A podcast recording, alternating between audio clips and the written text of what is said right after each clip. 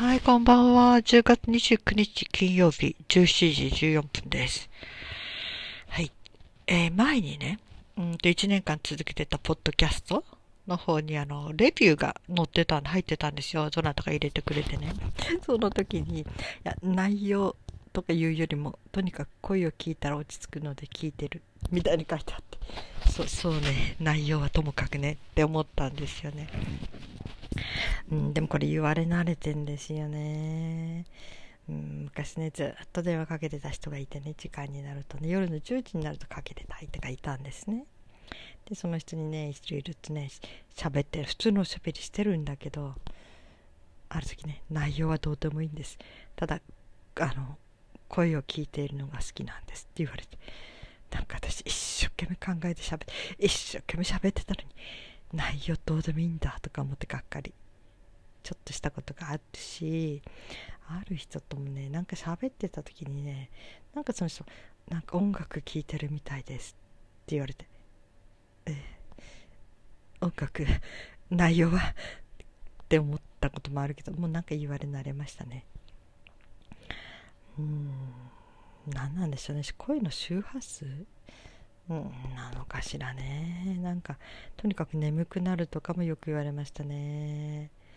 そう初めのポッドキャストの時にね。一回聞いた途中で爆睡してしまって。それでもう一回聞き直しました。っていう人もいてね。まあねもしその人が不眠症とかでね。うん。寝不足気味とかねなったんならね一瞬でも爆睡していただけたことはお役に立てたかなとは思いますけどね。うん。まあこれね人事のように思えるっていうか私が逆の立場になったことがあるのはうちの次女なんですね。うちの娘の下の子がねなんか喋ってると急に眠くなるんですよ。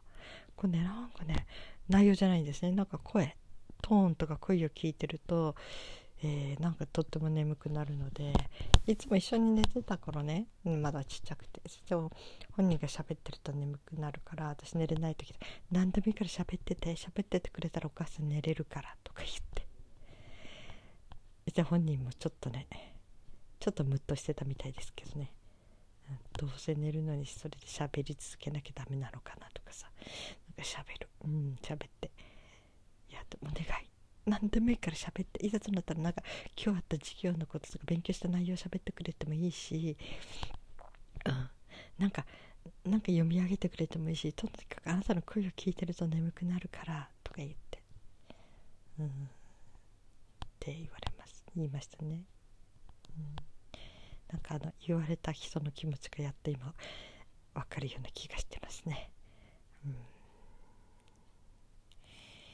ぱなんか低い娘も低いんですよね。低くて穏やかなもももわもわんじゃないけどなんかね本当に声聞いてるだけで安らか歯に眠っちゃいそう。彼女はねどっか友達の家行ってでその友達と話してるうちに友達眠っちゃったらしくて「あごめんなさい」とか言われて。そうだ私もねカウンセル何かのねセラピーを受けに行ったことがあるんですよね。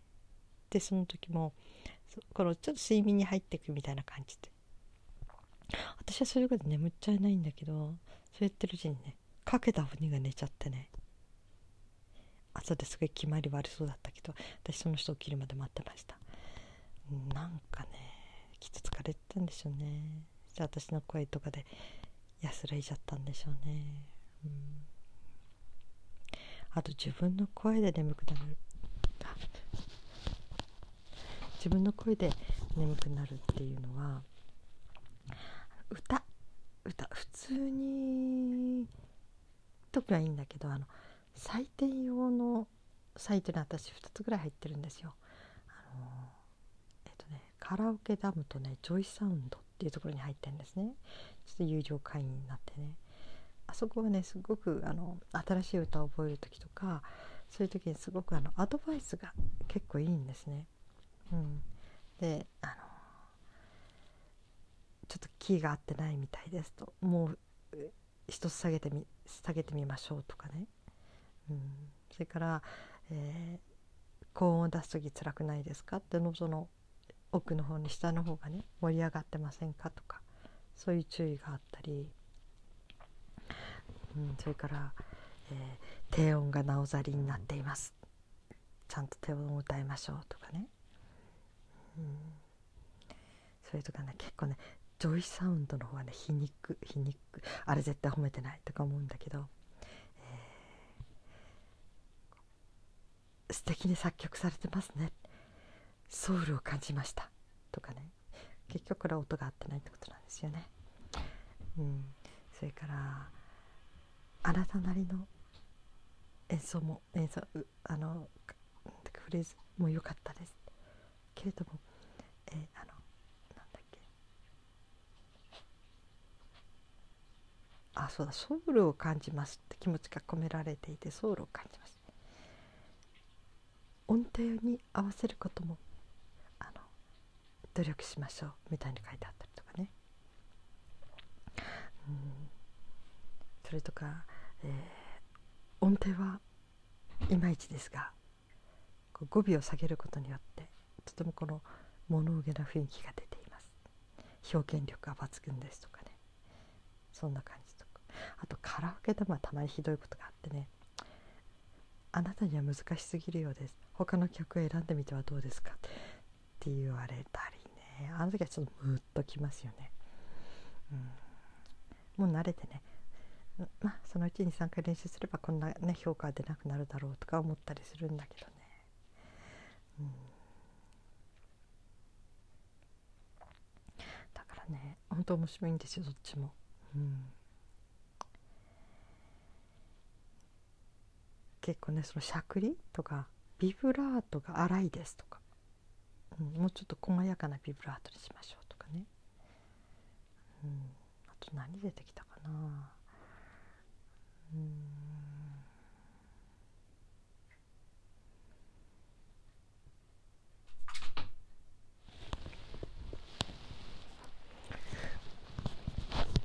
なんかとってもねあの本当にユニークなアドバイスがあるんですよ。それ聞いてるとねすごく面白くて。それに結構意外と的確でねあそうなんだとかね。そこ注意すればいいんだとか思って注意して歌ってみたらすごく点数上がったりとか他のとこでも良くなってったりとかねするんですよね。うん、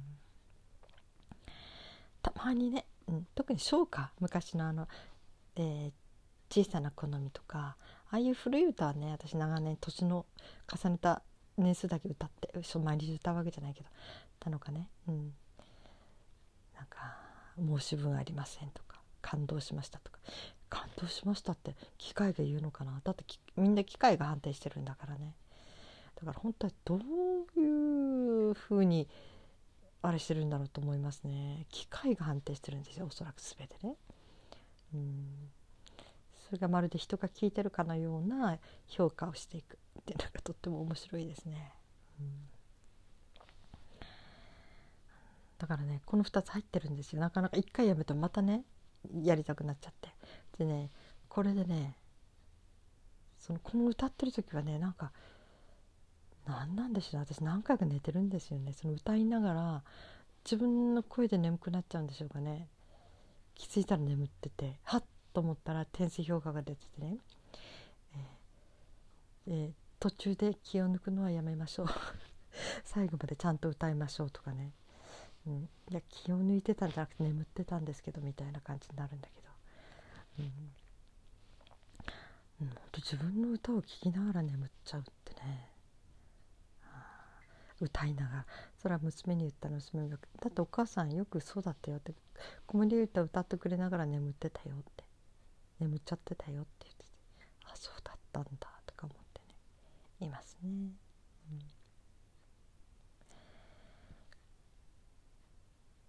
この子守歌っていうのはね私は父がよく歌ってくれたんですよ。子守歌っていうかな日常の中で結構歌歌ってましたね。うん。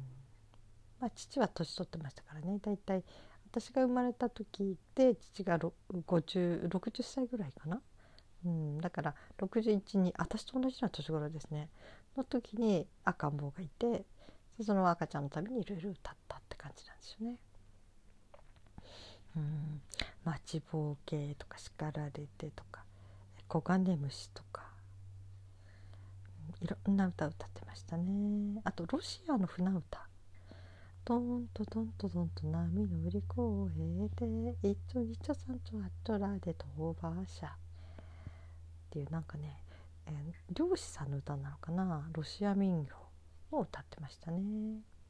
北海道に住んでるのでロシアの人たちと交流があってね。まあ父は画家だったのでそのロシア人のその奥さんをよく自画像頼まれて描いてたりしてたので、うん。まあ、ロシアのねそういうようなことも言ってましたね。うん、あとはね、うん、だから子守歌それで寝かせつけられてたかどうかも覚えてないですちっちゃい時ですもんねただ父がよくあの童謡を歌ってたのは聞いてます。うん、なんかもう本当になんか仕事しながらとか私がいるとなんかよく口ずさんでましたね。うん、まあね父自体が音楽好きだったみたいですねこの戦時中。だって第二次世界大戦の時は父は50代なんですよね。うん、だから50代？第二次世界大戦？1945年に終わってますよね。その時は父は58ぐらい？58? 嘘だ。あ父が58あれ？1945年父は1903年生まれですから1903年で45だからうんと3引く 42? あ42歳そうそう42歳ぐらいの時ですね大体ね。うん、で歌ってみんなで歌ったりしてなんかあんまりその合唱とかねあんまりオピレにできないのでどっかの地下室に集まってみんなで合唱してたとだから本当好きだったんでしょうね歌ね、うん、割と日常的に歌ってましたね。うちはね歌謡曲は馴染みないんですよ。父は歌わなかったし母は歌謡曲嫌いだったしね。ああの子供の時にねテレビとか見てて、えー、よく歌謡番組あったんですよ。そしたら「あんな子供が歌う歌っちゃいりません」って「あんな大人の歌歌っちゃダメです」って言われて。母がいない時に聞いてましたね。まあ母はあの授業を持ってたので学校を経営しててね夜間の授業もあって8時9時まで帰ってこない時があったのでそういう時はね大いに楽しんで大体8時から9時ぐらいの歌謡番組聞いてましたね。うん。初めて私歌謡曲聞いて感動したのがあの尾崎清彦の「また会う日まで」あれを聞いた時に初めてか「あ歌謡曲って素敵いいな」とか思って。で本当に歌謡曲に興味を持ちましたね。なんかすっごく素敵に思えたんですね。尾崎清彦の「また会う日まで」がね。うん。そんな思い出帰りますね、うん、だからね多分なんかいろいろと歌が好きですね。私人生で3回ぐらい歌を先生から習う時間時期があってね歌は好きで習ってましたね、うん、だから子供が生まれた時もねとにかく子守歌はよく歌ったんですよ。寝かせつけるのに。うん。本当にねだから私あのカラオケサイトの方でねアプリの方で特に入った時に割とアカペラで歌ってた時にアカペラでよく歌いますねって言われた時にいや考えたら子守歌はアカペラですからねみんなね。演奏が入ってないので別にピアピアノ演奏しながら弾きながら歌うわけでもないし、うん、子守歌ってほとんどアカペラですよね。あれで慣れたんでしょうねアカペラにね。うん。まあそんなんでねアカペラ。体質になりましたね。なんか伴奏ない方が歌いやすいくらいな感じで。なかなか伴奏と合わなくてみたいな、でも本当歌は好きですね。うん。子守歌。子守歌って大人も喜ぶんですよね。なんか大人のために子守歌を歌って歌いたいなって思う時もありますね。うん。だから子守歌じゃなくてもなんか私がしゃべるだけで子守歌になりそうでもう開き直ってね。前のポッドキャストの時には私の声を聞くと眠くなる方がいらっしゃるようなので車の運転前とかにはあの聞かないようにした方がいいですみたいに書いたもの断り文句を、うん、仕事しようとする時に私の歌をバックミュージックでかけて仕事忘れて眠っちゃったとかいるのでね仕事中に私の歌を聴くのは危険ですって言っときました。ねやっぱり内容を聞いてもらいたいとは思うんだけどまあねいいかとか思って声だけでも和んでくれてなんかゆったりした気持ちになったり眠くなってくれるんならちょっとは役に立ったのかなって思うことにしようかなって思ってます。はい。えー、もうすぐ10月終わりますね。うん。あ今ね栗を水につけてるんですね。ちょうどもらった栗、うん、木からおもらった木から落ちたというかね、うん、10粒なんだけどね。それをね水につけといてこれ茹でるんです。なんかね半日水に殻ごとつけとくんですって。まず。でその後でちょっとなんか塩水で茹でるのかな。そうすると甘くて美味しい茹で栗になるっていうのでそろそろ栗を入れましょうかね。うん。はい16分になりました。皆さん今日はどのようにお過ごしでしたか？お疲れ様でした。そして今日も生きていてくださってありがとうございます。それではまた明日。